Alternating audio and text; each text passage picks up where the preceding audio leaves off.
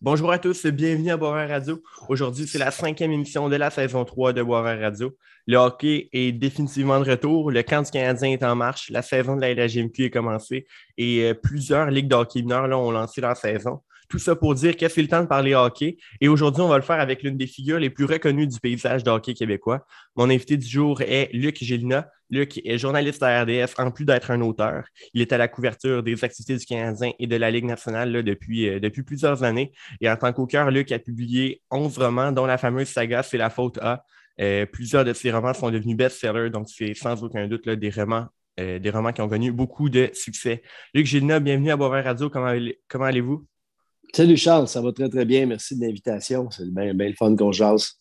Yes. Euh, on va commencer ça comme, euh, comme je commence les entrevues euh, la plupart du temps avec les journalistes. pourquoi, les, pourquoi, dans le fond, êtes-vous devenu journaliste et qu'est-ce qui vous a mené là, vers où vous êtes aujourd'hui? Ah, ben, je suis assez chanceux. Ça va être facile à répondre parce que même si ça fait longtemps, c'est frais dans ma mémoire. Quand, quand j'étais au secondaire à Shawinigan, quand je suis arrivé en secondaire 3, je ne sais pas pourquoi, mais mon attention a été attirée sur les babillards. On cherchait des journalistes bénévoles pour autant la radio étudiante que le journal scolaire. Puis, euh, ben, j'ai donné mon nom. Puis, j'avais de l'intérêt déjà pour le sport. En secondaire 3, je jouais au hockey. je jouais beaucoup au golf, deux fois par jour l'été même. Donc, ah j'étais attiré par le, sport. Donc, j'ai commencé à écrire des petits textes qui devaient vraiment être mauvais. Puis, euh, on avait une radio aussi à chaque retour de récréation du matin. On avait un petit bulletin sur l'actualité de, de l'école. Puis, il y avait un petit segment de sport. Donc, on donnait les résultats, par exemple, des cataractes de Shawinigan, euh, des Canadiens, mais aussi, surtout, la vocation, c'était, par exemple, si quelqu'un dans l'école euh, c'était distingué aussi un club euh, parascolaire, mettons, le club de volleyball euh, avait, battu une autre école, ben, on donnait les résultats avec les joueurs qui s'étaient illustrés. Puis, donc, en secondaire 3, j'ai réalisé que, wow, c'est ça que je voulais faire dans la vie. Donc, c'est pour ça que j'ai voulu être journaliste. Pas nécessairement sportif, par contre. Puis, je suis allé étudier au cégep de Jonquière pendant trois ans, de 85 à 88, où je donne un cours, diplôme d'études collégiales. Il y avait presse écrite à l'époque, radio, télévision, publicité. J'ai pris presse écrite parce que télévision, c'était quand même plus l'aspect technique. Maintenant, c'est scindé, je pense, là, ce, cours-là en deux. Et euh, je suis arrivé à Montréal euh, au printemps 88, après quand je suis sorti du cégep. Puis RDS a ouvert en 89. Donc, le, le timing a été, a été bon pour moi. Tout à fait. Euh, vous avez dit que ça a pris du temps peut-être avant de décider sportif. Qu'est-ce qui a été le, déclic vers ah, finalement, ça me tente de couvrir le sport? Euh, je, veux, euh, je, couvrir les Canadiens.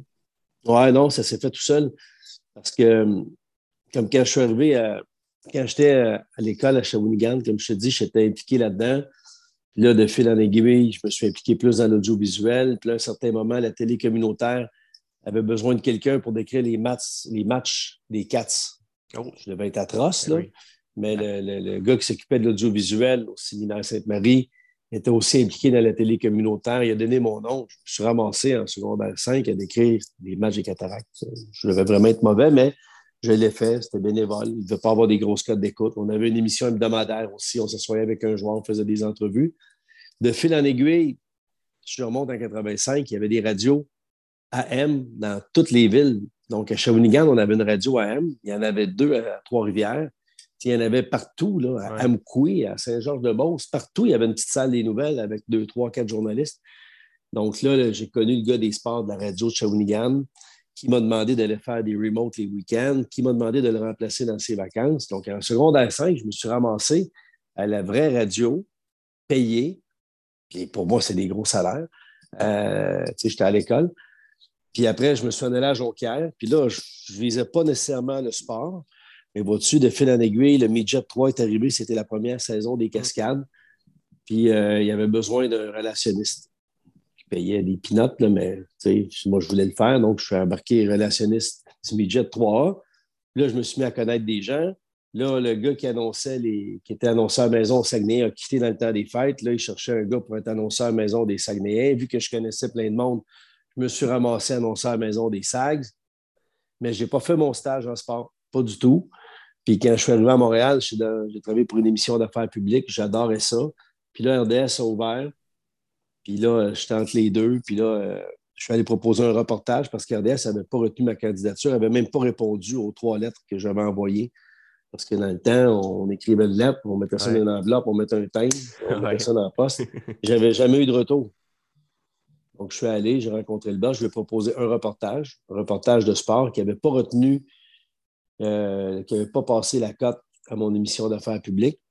Puis là, ils ont aimé ça. Puis j'en ai fait un deuxième, puis un troisième. Puis de fil en aiguille, quelque part au mois de novembre, RDS a ouvert au mois de septembre. Quelque part au mois de novembre, j'étais rendu euh, dans la salle des nouvelles euh, comme euh, journaliste-rédacteur à RDS. Ah, c'est le fun. avant d'aller parler là, de, quelque chose de plus actuel, là, vous avez dit aussi que vous avez joué au hockey. Parlez-moi un peu de, en tant que joueur, qu'est-ce que vous avez fait ah, ben, dans votre carrière? Euh, j'ai commencé à jouer au hockey là, à 4-5 ans, là, quand ça commence.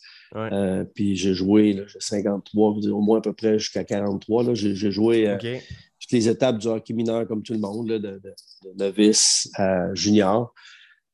Après, j'ai joué dans la Ligue au Cégep, puis j'ai continué à jouer avec des chums sportifs de, de, RDS, puis d'autres stations. on a joué aussi, j'ai organisé beaucoup les.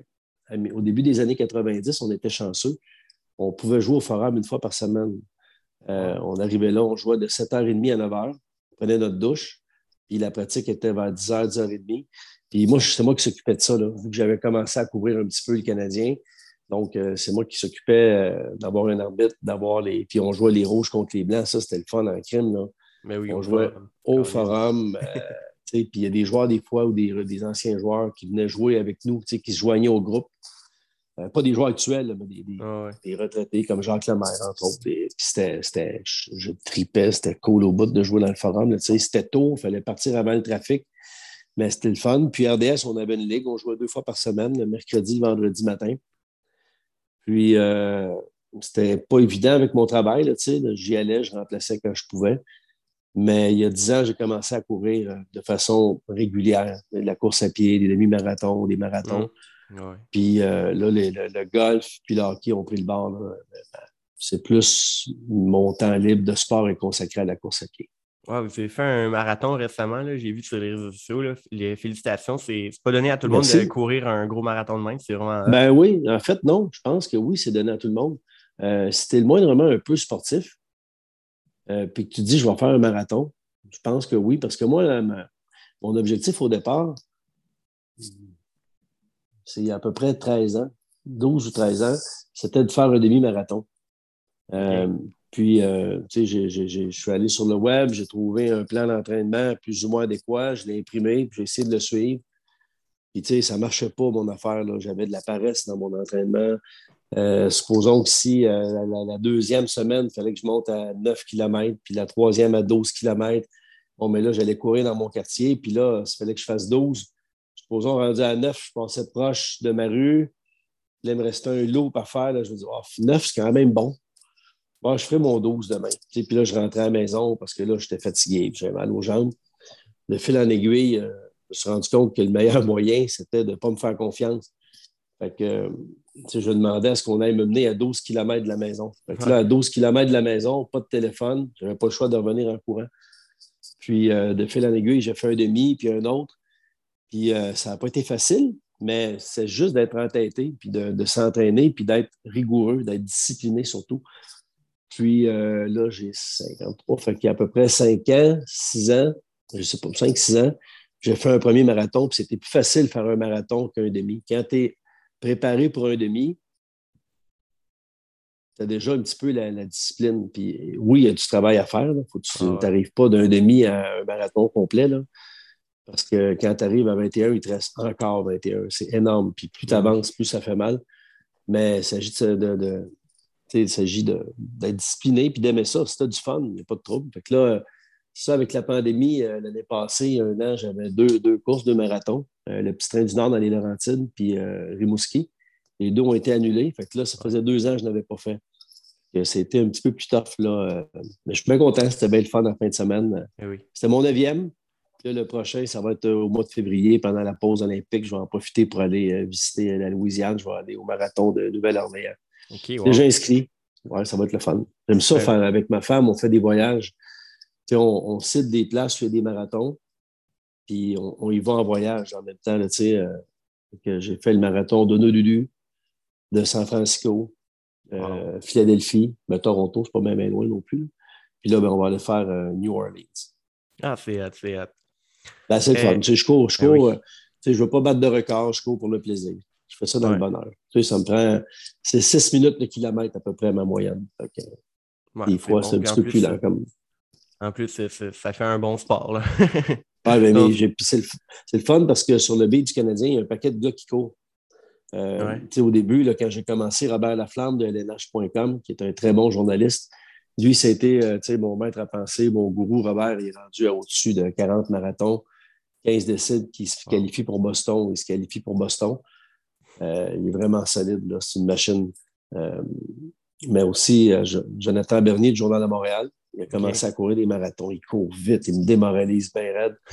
Euh, Marc-André Perrault de TVA Sport, c'est un chum. Je me souviens, une année, on est arrivé la veille d'un match à Chicago.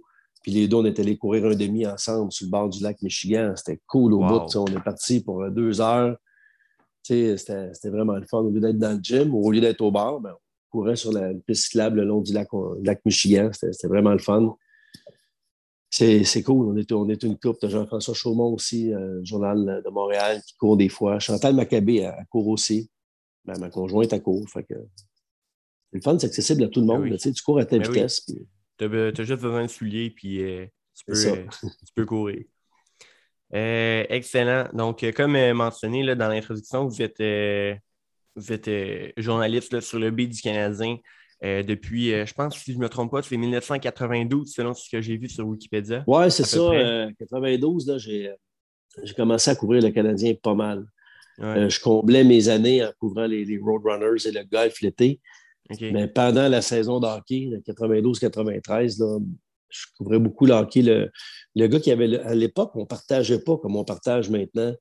on a commencé à partager vraiment, là, je pense, avec Alain Crête. Euh, quand il est arrivé, quand les Nordiques sont partis, ils sont emmenés à Montréal, là, on est pas mal tombé partner. Euh, mais avant ça, il y avait Jean-Pierre Boisvert, puis après ça, il y a eu Denis Caron, puis Alain. Il y avait un beat reporter, puis il y avait son assistant, ou le gars qui comblait, là, tu sais. Donc, euh, en 92-93, ce qu'on faisait, c'est que j'allais au, forum avec Jean-Pierre Boisvert. Lui couvrait le Canadien. Puis moi, je préparais un reportage avec l'équipe adverse. Donc, on arrivait, puis Jean-Pierre faisait un reportage sur euh, les Whalers, euh, sur le, Canadien, puis euh, Patrick Roy, puis Guy Carbonneau, puis Vincent Lanfos. Puis moi, par exemple, ben, je pouvais couvrir les, les Oilers, puis Wayne Gretzky, ou je pouvais couvrir mais les Whalers avec Chris Ponger, puis Justin Lemieux, tu sais, par exemple. Mm. Puis là, Jean-Pierre arrivait, on avait un bulletin à 18h30, c'était tout. Il parlait du Canadien, il était en direct, puis il disait, ben, on, on se quitte avec reportage qu'a préparé mon ami Luc Gélida sur les Whalers. Moi, ma journée était faite. Puis, ben, je remplaçais Jean-Pierre quand il ne pouvait pas. Comme je faisais les week-ends, pas mal de week-ends. Donc, le week-end, c'était fun. Je faisais la pratique le matin, je faisais le match le soir. Là, je fais bien je commençais là-dedans. J'étais au forum, minuscule passerelle, tu sais. Là, je regardais à gauche, à droite, puis c'était des, des, idoles, tu sais, parce que j'étais un flow, j'étais un kid, là. Eh J'avais à peu près 25 ans, tu sais. Je regardais, il y avait Pierre Trudel, D'autre bord, il y avait Bertrand Raymond, il y avait Régent Tremblay. C'était hot, c'était impressionnant. Puis, ça s'est fait graduellement. au début, tu arrives, tu ne parles pas à personne, tu es dans ton coin, tu ne vas pas t'imposer. Là, tu, à un certain moment, puis à un tu te rends compte que, que tu es dans la gang. C'est vraiment, vraiment, vraiment cool. Oui, tout à fait. Ça doit, là. Hein. Euh, couvrir les Canadiens, c'est le rêve. Est-ce que c'est la job de rêve pour vous? Ah oui, ben oui, ça fait je, ne travaille pas, moi. Je regarde du hockey. en fait, je suis le lien entre les partisans et l'équipe. Dans le fond, moi, ma job de reporter, c'est d'expliquer aux gens qu'est-ce que j'ai vu aujourd'hui à l'entraînement ou qu'est-ce que j'ai vu au match et qu'est-ce que les joueurs et les, coachs ont pensé de leur performance ou pensent de l'événement qui s'en vient? C'est vraiment, vraiment le fun. Le, confinement était. J'avais l'impression de travailler pendant la pandémie. OK la notion de fun était moins présente. Il y a des journées que j'étais moins motivé, mais comme tout le monde, mon travail n'était pas différent de celui des enseignants, de celui d'un paquet de personnes. Et je ne faisais pas ma vraie job. on, faisais ça par Zoom. Là, c'est revenu. Puis c'est revenu de même là, au Ben tout début du camp d'entraînement, dès qu'on était sur place. Puis qu'on a aussi, dès que j'étais assis dans la salle du coach avec euh, un coach, qu'on se regarde dans les yeux, des joueurs, qu'on est face à face, ça change toute la dynamique. Oui, tout à fait. Mais justement, là, euh, pendant les séries 2021, euh, votre job a dû être complètement chamboulé, justement, à cause de la pandémie. là. Qu'est-ce que, qu'est-ce qui a changé? Là? Oui, les trucs par les, les, les entrevues par Zoom. Y a-t-il d'autres affaires qu'on, que, par exemple, le spectateur a peut-être moins remarqué euh, que, que vous, par exemple, ça vous a beaucoup touché? Oui, ben les séries 2020 dans la bulle à, Toronto puis à. Edmonton, puis les séries 2021, Ouais. même si on était sur place, moi puis Chantal, on n'était pas dans le vestiaire. Puis pas être dans le vestiaire, là, c'est c'est- c'est très difficile. Parce que quand. Puis là, tu sais, là, on a une étape de plus, mais on a- on n'est quand même pas encore dans le vestiaire. Ouais. Quand tu es dans le vestiaire, tu es sur la route, tu as un contact avec les joueurs, tu as un contact avec Ouais. les coachs. Là, c'est différent. Euh, Ça se fait par Zoom. Donc, tu sais, c'est parce que ça va arriver des fois que tu es dans le vestiaire, puis l'histoire principale est avec Edmondson, puis Petrie, puis tout le monde est avec eux autres, puis toi aussi. Mais là, après, tu, tu vas être dans le coin, puis tu vas, tu vas jaser, je sais pas moi, avec Caulfield ou euh, avec Sherrod. Puis là, tu vas te faire expliquer des affaires. Puis des fois, c'est des trucs que tu peux pas dire en nombre, mais que tu comprends. Tu sais, comme Jonathan Drouin, son anxiété, tout ça, ça faisait un bout de temps qu'on le savait, ceux qui sont sur la couverture du Canadien quand tu te fais dire, je vais t'expliquer ce qui s'est passé, mais parle-en pas. Faut pas t'en parler. C'est pour ça que ça fait Ben depuis des, des années que je suis là, puis ceux qui sont sur le B depuis longtemps, parce qu'une qualité qu'on a, c'est de fermer notre trappe, de fermer notre boîte. tu sais. Ouais. Fait qu'on se fait expliquer des affaires, ça nous aide à comprendre, là, tu sais. Puis quand tu comprends mieux, ben après, tu peux poser d'autres questions à d'autres personnes, puis ça fait des meilleures histoires. Puis l'autre affaire qui, est- qui a- qui a manqué pour le public, je, je considère, c'est que tu avais les mêmes histoires partout. Tu avais les mêmes histoires à RDF, au Journal de Montréal, dans la presse, à Radio-Canada, partout. Parce que tu avais deux, trois joueurs qui étaient disponibles sur Zoom avec Ouais. une question par personne, pas de relance. Puis là, ben, tout le monde a ces, ces histoires-là. Si je rentre dans le vestiaire, comme je disais, puis l'histoire principale, c'est Edmondson puis Petrie, pendant que je suis là-dessus, ça se peut très bien que Marc-Antoine Marc-Antoine Godin du site web athlétique ou Guillaume Lefrançois du site web La Presse, eux autres décident de travailler un angle différent avec Jake Evans. Puis Ils vont peut-être avoir une histoire, eux autres, complémentaire. Je ne parle même pas d'un scoop, juste Ouais. peut-être une histoire bien fun avec Jake Evans. Et le lendemain, tu vas pouvoir lire dans la presse, dans l'athlétique, mais que tu n'auras pas eu RDS ni Radio-Canada. Puis ça peut être l'inverse aussi. Ouais. Donc, je trouve que c'est ça qui manque. Par contre, il y avait des, il y avait des, des côtés positifs. Là. Je ne parle même pas de rester en mou à la maison. On avait accès à toutes les équipes aussi. Donc, Ah oui, euh, on oui, a une grosse équipe de recherchistes à RDS, là, Christian Daou, puis Bruno Monpetit, qui sont, qui sont recherchistes. Ces deux machines, ces deux gars-là. Donc, la- le, matin ou la, veille même, déjà, ils regardaient avec les Sharks, avec les Pingouins, avec les Browns, peu importe, pour savoir demain qui vont être euh, les joueurs disponibles. Puis si vous avez un francophone, pouvez-vous nous aviser? Donc, euh, le matin, on commençait à préparer nos journées, Chantal et moi. Bon, ben, en a un qui était sur la couverture du Canadien, puis l'autre couvrait ailleurs dans la Ligue nationale. Donc, quand je faisais ailleurs dans la Ligue nationale, je pouvais avoir accès à Patrice Bergeron, à Pierre-Luc Oui. Dubois, à Marc-Édouard Vlasic, dans les zones des équipes. Ça peut même être Julien Brisebois, le DG du Lightning. Mais hors pandémie, si tu veux parler à Julien Brisebois ou si tu veux parler à Patrice Bergeron, mais il faut que tu te prévois d'avance Ouais. tu prennes un avion, tu t'en vas à Boston, tu t'en vas à Tampa ou tu attends qu'ils viennent à Montréal. Mais là, avec la pandémie, on avait accès à toute la ligue au complet en même temps. Ça, c'est un, un avantage. Le fun, on a mieux couvert la LNH dans, dans son entièreté. Good. Ah, c'est bon. C'est.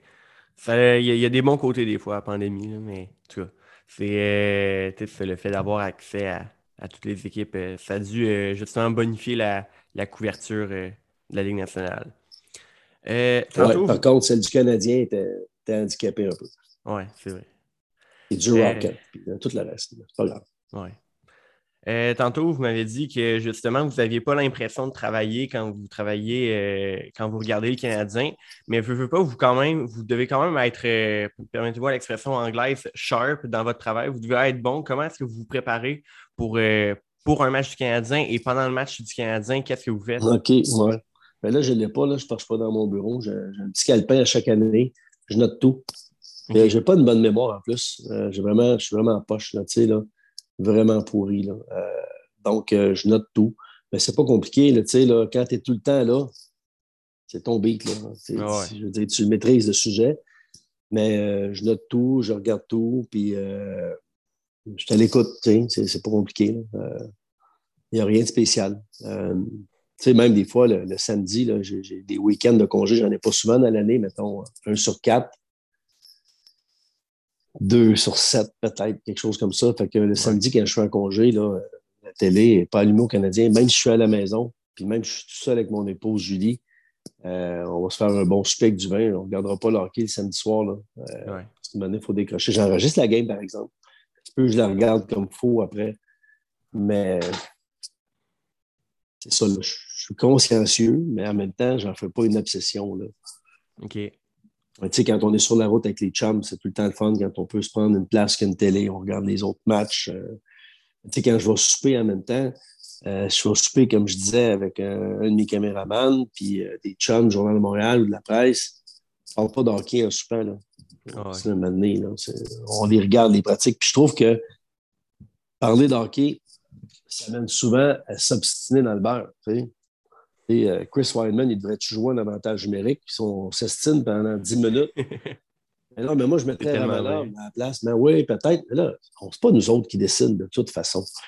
Ça ne changera rien. Fait moi, j'aime bien mieux qu'on jase de, nos enfants, de nos voitures, de nos projets, de nos voyages. On fait une bière, on fait un verre de vin, on a du fun. Euh, en dehors de l'aréna, je ne suis pas pas une obsédée. Peut-être que je vais décevoir des gens, là, mais je ne suis pas, une obsédée. Euh, mais non, mais c'est la bonne approche. C'est important de ah, décrocher et de faire d'autres choses dans la vie. Je ne sais pas, mais c'est la mienne. Comme samedi dernier, euh, mon fils, il jouait dans sa ligue. C'était le premier match de la saison. Ben, même s'il a 27 ans, c'est bien le fun. J'allais avec, mon épouse, on est allé voir jouer mon, mon, gars au lieu de regarder la game du Canadien. C'est un match préparatoire, je ne l'ai pas ah regardé, je ne l'ai même pas enregistré. Mais là, j'avais des, des, questions à vous poser sur euh, le camp d'entraînement du Canadien. Est-ce que vous pouvez y répondre même si vous ne pouvez, pas regarder le match de samedi? Ben oui, c'est clair. J'ai tout lu ce que j'avais à lire. J'ai parlé avec Chantal. C'est comme si j'avais été là, tu sais. Ah oui, c'est parfait, parfait. Ben justement, on va rentrer dans ce sujet-là. On va parler un peu de l'actualité du Canadien. Euh, comme j'ai mentionné dans l'introduction, le camp d'entraînement est en marche. Euh, il y a des joueurs qui déçoivent, il y a des joueurs qui surprennent. Euh, au final, c'est Marc Bergevin et Dominique Duchamp qui prennent les décisions. Mais quelle est votre vision là, justement du camp d'entraînement jusqu'à maintenant? quelles ont été vos impressions des joueurs à surveiller? Ben, à date, il n'y a pas eu vraiment de surprise au camp d'entraînement. Mm-hmm. celui qui m'étonne, c'est Caden Goulet il est vraiment solide. Il est vraiment bon. Euh, s'il avait 20 ans, on ne se poserait pas de questions. Puis, euh, il serait le sixième défenseur facile, facile. Euh, c'est clair que les plans du Canadien, c'est de le retourner dans la Ligue junior de l'Ouest pour qu'il joue beaucoup de matchs. Il a peu joué l'an passé. Il y a un défi intéressant avec l'équipe canadienne pour être capitaine. Mais sur la patinoire, puis quand on parle avec, moi, je vois chez Weber. Kaden Goulet, il est phénoménal il fait tout correctement. Euh, il m'impressionne. Il est vraiment solide. Ça, c'est ma surprise. Pour le restant, je n'ai pas, pas, vraiment de surprise. Euh, il n'y a pas de joueurs qui me déçoivent. Tu sais, Payling, il ne me déçoit pas parce que je ne m'attendais pas à grand-chose de Payling. Et ce que je vois, c'est ce que j'ai vu de lui euh, depuis qu'il est chez les pros. donc, non, c'est Marc Bergevin a quand même fait du bon boulot. Il est allé chercher des bons joueurs. Il a été pris avec la saga Kotkanemi. Il a drôlement bien réagi. Euh, David Savard à la ligne bleue aussi, c'est très bon. Euh, donc, euh, j'aime ce club-là. Je pense que ça va être une équipe bien fun qui va marquer beaucoup de buts. Puis défensivement, c'est pas la meilleure défensive de la Ligue non plus, là, mais. C'est sûr que la perte de Weber va faire mal. Oui, mais David Weber, là, à 36 ans, ouais. Il a été très bon en séries éliminatoires, mais dans une longue saison, il y a des hauts, il y a des bas, il perd de la vitesse. Donc, David Savard, ce n'est pas chez Weber, mais défensivement, David Savard peut à peu près jouer comme chez Weber. N'est C'est pas comme chez Weber est là, puis David Savard est là. chez Weber, à son apogée, était là, puis David Savard était là, mais chez Weber de cette année, David Savard, tu sais, oui, ça va manquer, son leadership va manquer, mais en même temps, Romanov va être meilleur, il est plus vieux. Euh, après ça, il y a des valeurs fiables, tu sais, Sharrod, Edmondson, Petrie. Euh, j'ai hâte de voir. Je pense que ça va être une année vraiment, vraiment fun. Oui. Puis vous dites ça, est-ce qu'on va être capable de, répéter la finale euh, de 2021? Si mettons, on peut se prononcer au début octobre. La, finale, c'est vraiment difficile. Les séries ne seront pas évidentes dans la division atlantique avec Tampa, Floride, ben Toronto, Boston. Je pense que les Canadiens vont se qualifier pour les séries. mais là, tu sais, se rendre à la finale, la Coupe Stanley, il euh, faut que tout tombe en place. Il ne faut ah pas que tu es blessé. Il faut que les, joueurs jouent de la bonne façon. Puis ça te prend des breaks aussi, sans blague. Tu sais, le Canadien était un but de se faire éliminer contre les Leafs. Euh, ça a pris une victoire en overtime, en prolongation deux fois, là, match 5, match 6 euh, de mémoire. Donc, ça, ça, te prend les breaks au bon moment. Puis il ne faut pas oublier, Tavares s'est fait blesser contre, s'est blessé contre Toronto. le chemin s'est ouvert. puis en même temps, le Canadien a très, très bien joué. Je ne pense pas que c'est de la chance. Tout, s'est bien passé. Tout a été bien géré par Dominique Ducharme aussi. Donc, euh, mais retourner en finale, sortir de, l'association de l'Est, euh, ça va être un gros défi. Il y a des grosses équipes dans l'Est. Mais un coup rendu en série, ce n'est pas des blagues. Tout est possible. Oui. Justement, parlons-en un peu de cette finale-là. Là. Tu es euh, encore là avec votre job de rêve. Vous avez été attitré à la, couverture de la finale, évidemment. Euh, on a senti toute la province de Québec là, se ranger derrière les Canadiens. Il y a eu vraiment une vraie frénésie comme, euh, qui, qui, combinait avec le déconfinement, le retour à, la, un semblant de vie normale. Euh, comment est-ce que vous avez vécu ces séries-là avec tout ce qui venait avec et tout, justement, l'engouement que ces séries-là ont généré? Ben, j'étais vraiment déçu pour les joueurs et pour les partisans parce que il n'y avait, pas personne. Ben, en fait, il, il, était techniquement limité à 3500. Il y avait possiblement près du triple dans le centre Bell. On a clairement euh, fait fi des recommandations de la santé publique, puis il n'y a pas eu de suivi de la part du gouvernement, là, mais c'est pas grave. Il manquait quelque chose. Là, C'était le fun de voir au moins, il y avait des gens qui, attendaient à l'arrivée des joueurs. C'était cool, il y avait un engouement, il y avait plein de monde dehors. Mais il manquait quelque chose, comme d'habitude, le 5 à 7, les gars sont dehors, euh, ils ont une scène, puis euh, on est en direct au Centre Bell c'était pareil pour les, restaurants. Ça aurait tellement pu être un buzz encore plus grand, plus amplifié. Mais au moins, ça a acheté un bon sur toute la province. tout le monde a payé le prix. C'est pas, pas facile, le confinement. Là, au moins, les soirées, tu avais du hockey, tu avais le Canadien, tu avais de, l'engouement, de, l'excitation. C'était cool. Mais il manquait quelque chose. Je me disais, Colin, pas que ça n'arrive pas une année normale pour que tout le monde tripe solide. Même qu'au début des séries, dans, mon coin, à Repentigny, si on parlait de course tantôt, je cours tous les jours. Puis en télétravail, j'avais le temps de courir. Puis à Toronto, je suis allé faire les matchs contre les Leafs. Il n'y avait pas de fanion à côté euh, du building à Toronto, le Scotiabank Center. Il n'y avait pas d'ambiance. C'était pareil au Centre Bell, les deux premières rondes. Ça ne levait pas. Les gens ont commencé à embarquer, surtout contre Vegas, d'un coup sec. Mais c'était intéressant, mais c'était le fun. Les Canadiens soient capables de se rendre là dans, une vie normale avec tout ce que ça pourrait impliquer. Sais, juste se rassembler chez nous, une gang de chums, ça ne peut pas être mon cas, là, mais mettons chez vous, une gang de chums, bon, on va être une douzaine, on met la télé dehors, techniquement, on ne pouvait pas. Ce serait le fun que ça arrive là, dans, dans une vie normale, bientôt. Tout à fait. Euh, on va à peu près conclure la partie journaliste. Euh, en vous posant la question suivante. Quelle entrevue que vous avez faite euh, vous a le plus marqué ou, et où ben, vous gardez le meilleur souvenir?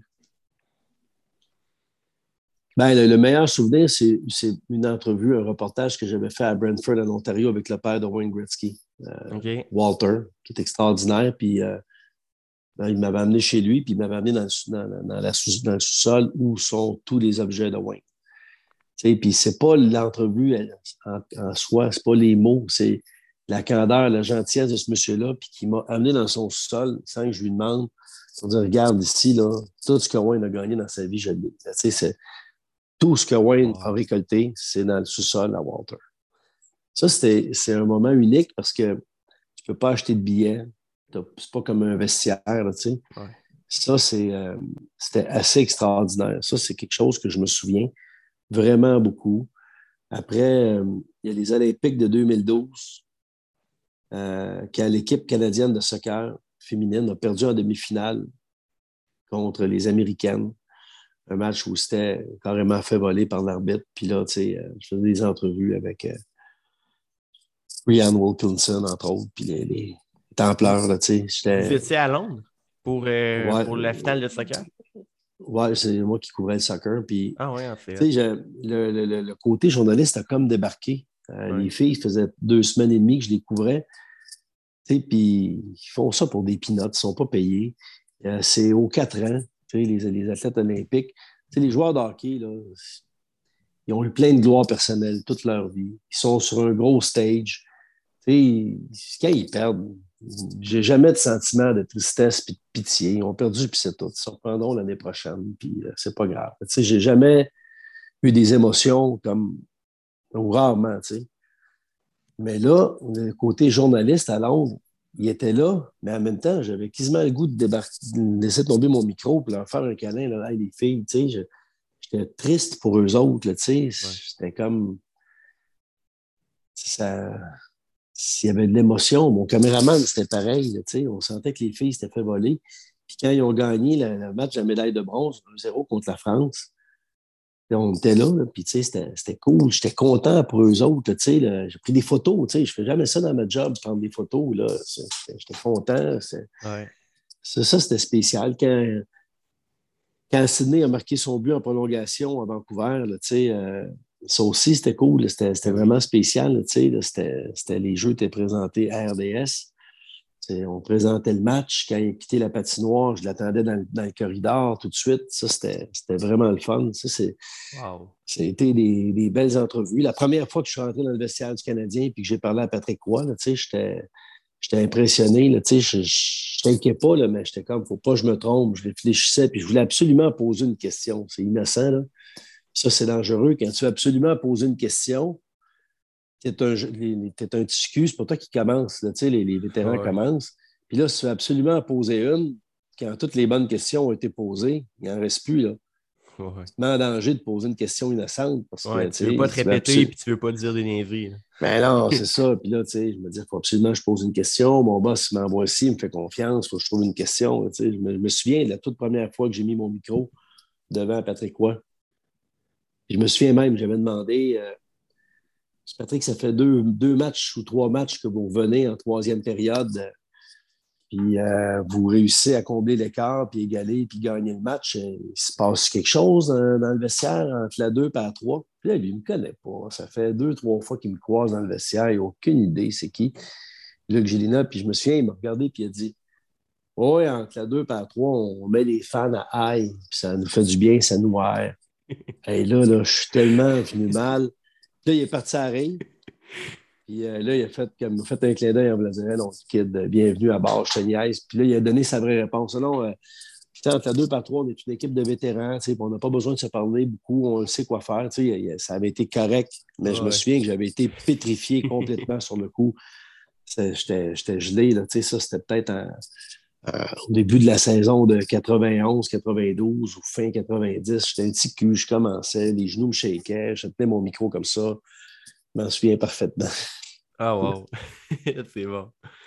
Euh, on va parler euh, rapidement de votre fils. Je sens que vous avez mentionné tantôt qu'il a fait un peu carrière dans la LHMQ et là qui, a, qui, qui a joué euh, son, premier match de la saison euh, samedi soir. Euh, parlez-moi un peu de, sa carrière et de où, il s'est rendu et comment vous avez perçu ça en tant que hockey dad? Ah, ben c'était difficile en tant que hockey dad parce que mon gars, il avait un talent pas pire, mais il avait un sale caractère. Donc, à un certain moment, surtout mes Jets 3, on ne parlait pas d'hockey parce qu'on serait chicané, sais. J'avais pas la même vision que lui. Et puis lui, il a fait Rimouski à 16 ans. Puis euh, il a décidé de ne pas rester à Rimouski, de revenir jouer Jets 3 ans. Parce qu'il était beaucoup en amour avec une petite fille. Puis euh, moi, je trouvais qu'il passait à côté de quelque chose, mais ce n'était pas à moi de décider pour lui. Ouais. Je le trouvais innocent. il est arrivé midget 3A à 16 ans, en se disant ben, Moi, je vais faire ce que je veux ici. Rimouski, ils m'ont gardé. je, vous ai fait, je vous ai fait quasiment un cadeau en revenant jouer pour vous autres. là, il était croche, puis euh, je ne parlais pas d'hockey avec.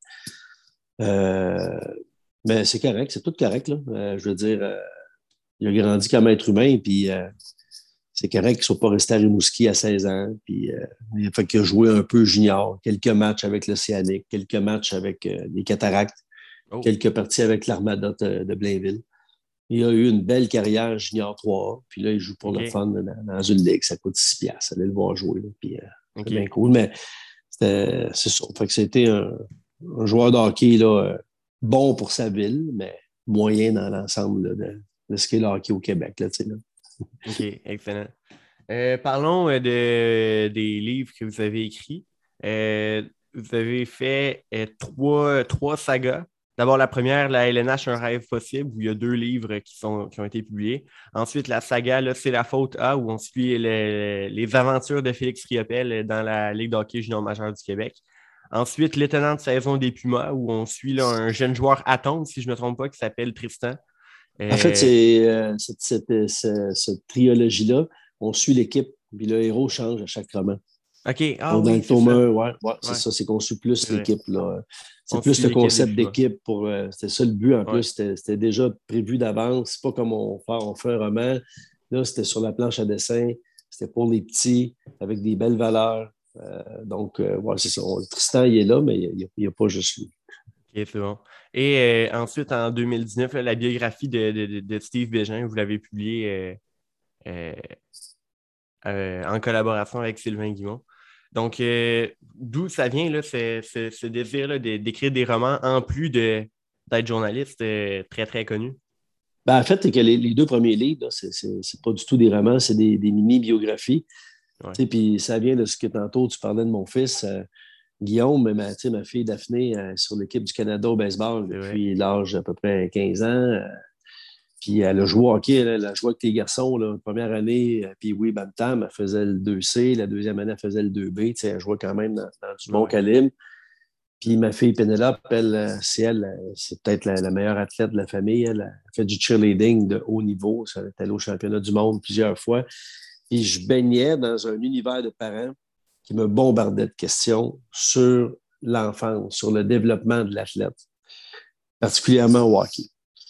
Puis moi, je n'avais pas les réponses. C'est pas parce que mon gars est bon au hockey, puis que ma fille est bonne au hockey, puis au baseball, puis l'autre en cheer que j'ai des recettes. Moi, moi, je donne des livres, j'encourage, hum. je focus sur le positif, puis en même temps, je ne prends pas en pitié. Tu veux faire partie de l'élite, mets tes bottes de travail. Si tu veux avoir du fun, pas de forcer, pas de trouble, pas descendre dans la maison, pas de problème. Si tu veux jouer dans l'élite, ça ne me dérange pas que tu fasses des erreurs, que tu fasses des gaffes. Jamais je vais chialer parce que tu échappé à rondelle. Je vais chialer si tu ne travailles pas. C'était ça, moi. À la maison, je veux juste voir du travail puis je donne des lifts, on est dans le bonheur, puis tu veux y aller au parc, on va y aller au parc. Je suis juste un papa normal, rien de spécial. Donc, je ne pouvais pas aider les gens qui me posaient des questions. Donc, moi, peut-être parce que je suis un bon gars, je suis curieux, je, m'informais après dans le vestiaire à des joueurs. Euh, je sais pas moi, tu dans Deneau. Toi, tu faisais tout ça, toi, trois écoles d'hockey. Mais papa, dans l'équipe, son gars fait trois écoles d'hockey cet été. Il me semble c'est beaucoup. Il, m'a demandé si c'était une bonne idée. Puis là, tu sais, à force de jaser avec les, joueurs, j'ai réalisé que leur cheminement n'était pas aussi rose qu'on le pensait.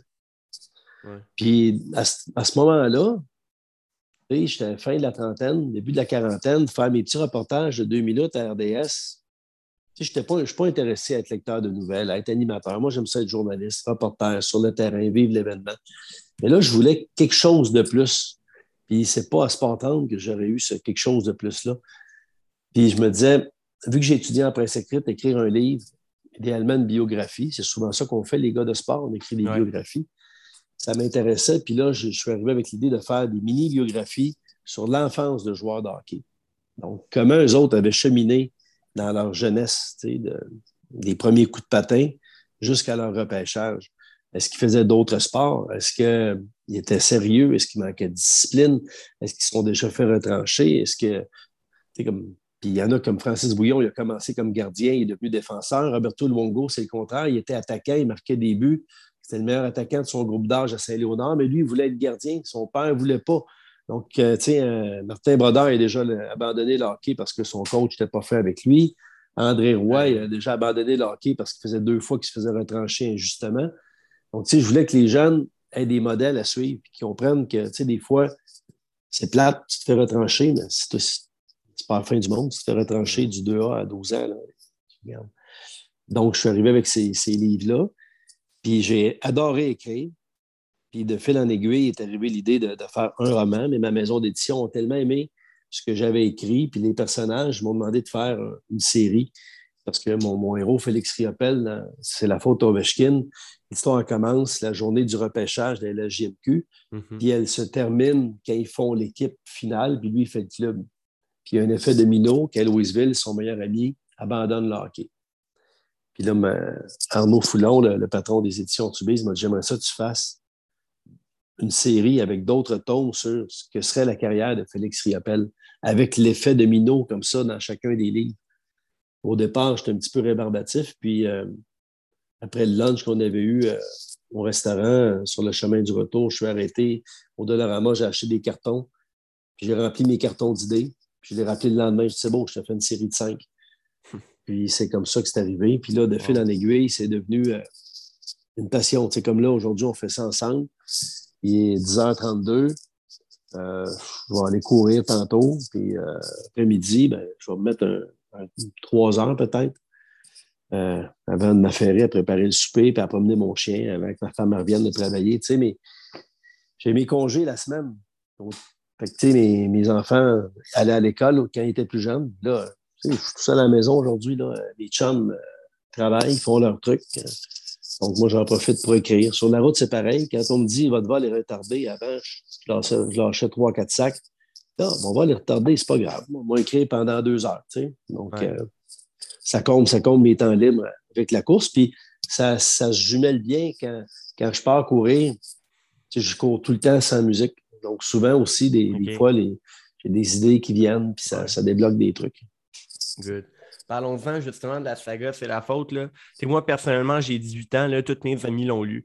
C'est vraiment, euh, une, ah, c'est vraiment une série qui, a, marqué ma génération, j'ai envie de dire. Qu'est-ce que ça vous fait de savoir ça? C'est tellement, une, tellement un chef-d'œuvre. Ah, ben, merci, Charles, Ah, je capote. Je, je me serais jamais attendu à ça. Là. C'est, euh, sais, quand tu écris quelque chose, tu le fais pour le fun. Tu euh, as des attentes, mais là, ça, a dépassé les attentes. Mais pas seulement au niveau des ventes, tu sais, dans le sens qu'il y a plusieurs écoles secondaires où c'est des lectures obligatoires. Notamment, ma fille Pénélope est en sport-études quand elle était plus jeune. Euh, là, elle a 21 ans, elle étudie à Québec, elle va avoir 22 bientôt. Ben, maintenant, elle est en secondaire 4, je pense, ou 5. Elle, revient de l'école, puis euh, elle, a un de mes livres. elle dit Papa, je suis obligé de lire ça cette année. c'était comme. C'était dans son programme. C'est le, lire un des livres qu'elle a à lire en français. Puis c'est vrai aussi dans des écoles francophones du Nouveau-Brunswick. J'ai été invité à Hearst, dans, le nord de l'Ontario, où il y a des, c'est, une collectivité francophone. Je n'étais jamais allé à Hearst. Ils m'ont invité là-bas parce que les, élèves, ils lisent mes, livres là-bas. Puis euh, je suis tombé sur le derrière. Tu, sais, sais qu'il y a des communautés francophones en Ontario, mais tu penses que c'est proche d'Ottawa. Là, ils m'ont fait voler, ils m'ont fait prendre un vol Montréal, Toronto, Toronto, Timmins. Là, ils m'avaient loué une voiture. J'ai conduit trois heures, trois heures et demie pour aller jusqu'à Hearst. Puis en, chemin, tu t'arrêtes au Tim Hortons, prendre un café. Puis, Bonjour, monsieur, comment ça va? C'est tout en français. Puis à Hearst, tout est en français. J'ai fait des classes là-bas, j'ai fait une conférence dans, la salle communautaire. Les gens connaissaient mes livres. Là, tu te dis, wow, là, tu es rendu loin là, de Repentigny. Tu es dans le nord de l'Ontario, au Nouveau-Brunswick. Euh, puis dans ta cour à Repentigny, ta fille est obligée de lire ça. Euh, tu sais, c'est Saint-Hyacinthe m'invite à chaque année parce que toutes les secondaires 2 au complet font des travaux euh, avec mes livres. C'est ça la paye, c'est ça la, récompense ultime. C'est. Euh, des fois, j'y pense, puis crime, je suis comme, voyons donc, moi, un gars de sport, tu sais, c'est. cool. C'est vraiment, ça, me touche beaucoup, beaucoup, beaucoup. Tu, sais, tu me dis ça tantôt, puis ça, me fait chaud au cœur. Puis, tu sais, quand ma femme va revenir ce soir de travailler, je dis Hey, chérie, toute une entrevue avec Charles, tu sais, pour son podcast. Puis il m'a dit que c'était un chef-d'œuvre, qu'il avait lu ça. Tu sais, c'est sincère, là. Puis là, on va me faire Wow, t'es hot. Ben oui, ben merci. Je suis. c'est. je capote. Je suis honnête quand je dis ça. C'est vraiment, vraiment, vraiment fun. Ouais. Euh, on va conclure le podcast là-dessus. Vous avez euh, parlé que vous allez écrire cet après-midi. Est-ce qu'il y a des nouveaux projets? Euh, ben, quels sont vos prochains projets littéraires que, vous pouvez parler? Et je ne peux pas en parler, non. On va conclure vite parce que ah. Je ne peux pas en parler. mais c'est le fun. je suis dans deux projets complètement différents. OK. un avec un joueur d'hockey retraité on va parler de sa vie, mais sous forme d'un roman, inspiré de la vie de. OK. Euh, on va, il y a tellement de matériel que ça va être plus qu'un tome. Puis euh, je capote, c'est tellement le fun. Je suis tellement content d'avoir été choisi pour ça. Puis euh, ça me motive énormément. C'est, des histoires humaines exceptionnelles. Puis l'autre, c'est avec un athlète actif qui ne joue pas au hockey. puis qui a une carrière fabuleuse euh, puis qui a été approché une couple de fois. Puis là, euh, il, y avait, il y avait une entente puis ça, avec un autre auteur euh, il y a un an, un an et demi. Ça, ça tombé à l'eau. Puis là, son agent m'a contacté, puis j'ai tout de suite été intéressé. Mais c'est un livre pour vraiment plus tard, quand cet athlète-là va prendre sa retraite. Parce qu'il y a eu beaucoup de demandes, puis c'est clair qu'il va y avoir un livre sur cet athlète-là.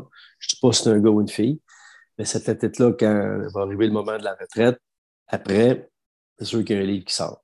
Puis là, ce livre-là, ben, il, est déjà commencé en parallèle. En tout cas, les entrevues sont commencées. C'est bien le fun aussi. C'est euh, deux, deux athlètes complètement différents, dans des vies différentes, dans des sports différents. Mais c'est vraiment, vraiment, vraiment cool. Ça comble vraiment bien mes temps libres. Excellent. Puis euh, peut-être en terminant, est-ce qu'il va y avoir une suite à ça? non, c'est terminé, on ne le verra pas dans la Ligue américaine. Oui, il, y, a eu beaucoup, beaucoup de demandes, énormément. Euh, autant, c'est vous autres, les, lecteurs, euh, la maison d'édition, puis les libraires. Puis si j'avais fait une suite, je l'aurais fait pour les mauvaises raisons. Comme l'ancien compte. Je trouve l'ancien compte, je trouve que l'élastique a été over étiré. pas mal. Puis c'est correct, là, mais ah moi, je veux, moi, j'aurais pas voulu faire ça. Donc, Félix Riopel, tous les, tous les sujets que je voulais explorer, les thématiques que je voulais toucher, euh, ça avait tout été fait. Puis je me disais, si parce que ma maison d'édition, leur idée n'était pas mauvaise, de faire un hors-série, un roman plus épais, plus volumineux. C'est la faute, c'est à peu près 55 000 mots. J'aurais pu me claquer un roman de 100 000 mots sur la carrière de Félix Riopel dans la LNH ou la non-carrière, peu importe. Et mon éditeur me disait des jeunes qui ont commencé à lire en secondaire 1 depuis les débuts de Félix Riopel, ils sont prêts maintenant à lire un roman plus gros de 450 pages, puis ils vont embarquer. Mais j'ai le feeling que je vous aurais trahi si j'avais fait ça. Que oui, j'aurais fait un roman, mais la motivation, elle n'aurait pas été aussi bonne. C'est quand je suis arrivé à la fin, je n'ai pas fait comme bon, enfin, c'est fini. Puis j'ai pas fait comme ah, oh, je suis triste, c'est terminé. C'était comme, ce que j'avais à faire, je l'ai fait, c'est correct. Puis j'avais pas le projet des Pumas, j'ai juste arrêté. Juste arrêté d'écrire, c'était fini. J'avais rien sur la table. Puis je me disais, si je le fais, je vais faire exactement comme l'ancien compte. Puis en plus, un jeune qui arrive, qui est fougueux, qui est talentueux, qui a un sale caractère par moment, qui a, qui a des amis intenses autour de lui, Bien, ça a déjà été fait. C'est Pierre Lambert quand il arrive dans le National à Québec. Tu sais. ça, ça avait déjà été fait. Hum, je n'avais pas, pas le goût d'embarquer. Donc, euh, il n'y en aura pas de suite parce que je n'aurais pas été honnête envers moi puis envers, envers les lecteurs. J'avais, n'avais pas le goût. J'avais pas le goût de rembrasser les, les mêmes thèmes, mais de façon différente. Oui. Ben, pas de problème, il faut s'écouter.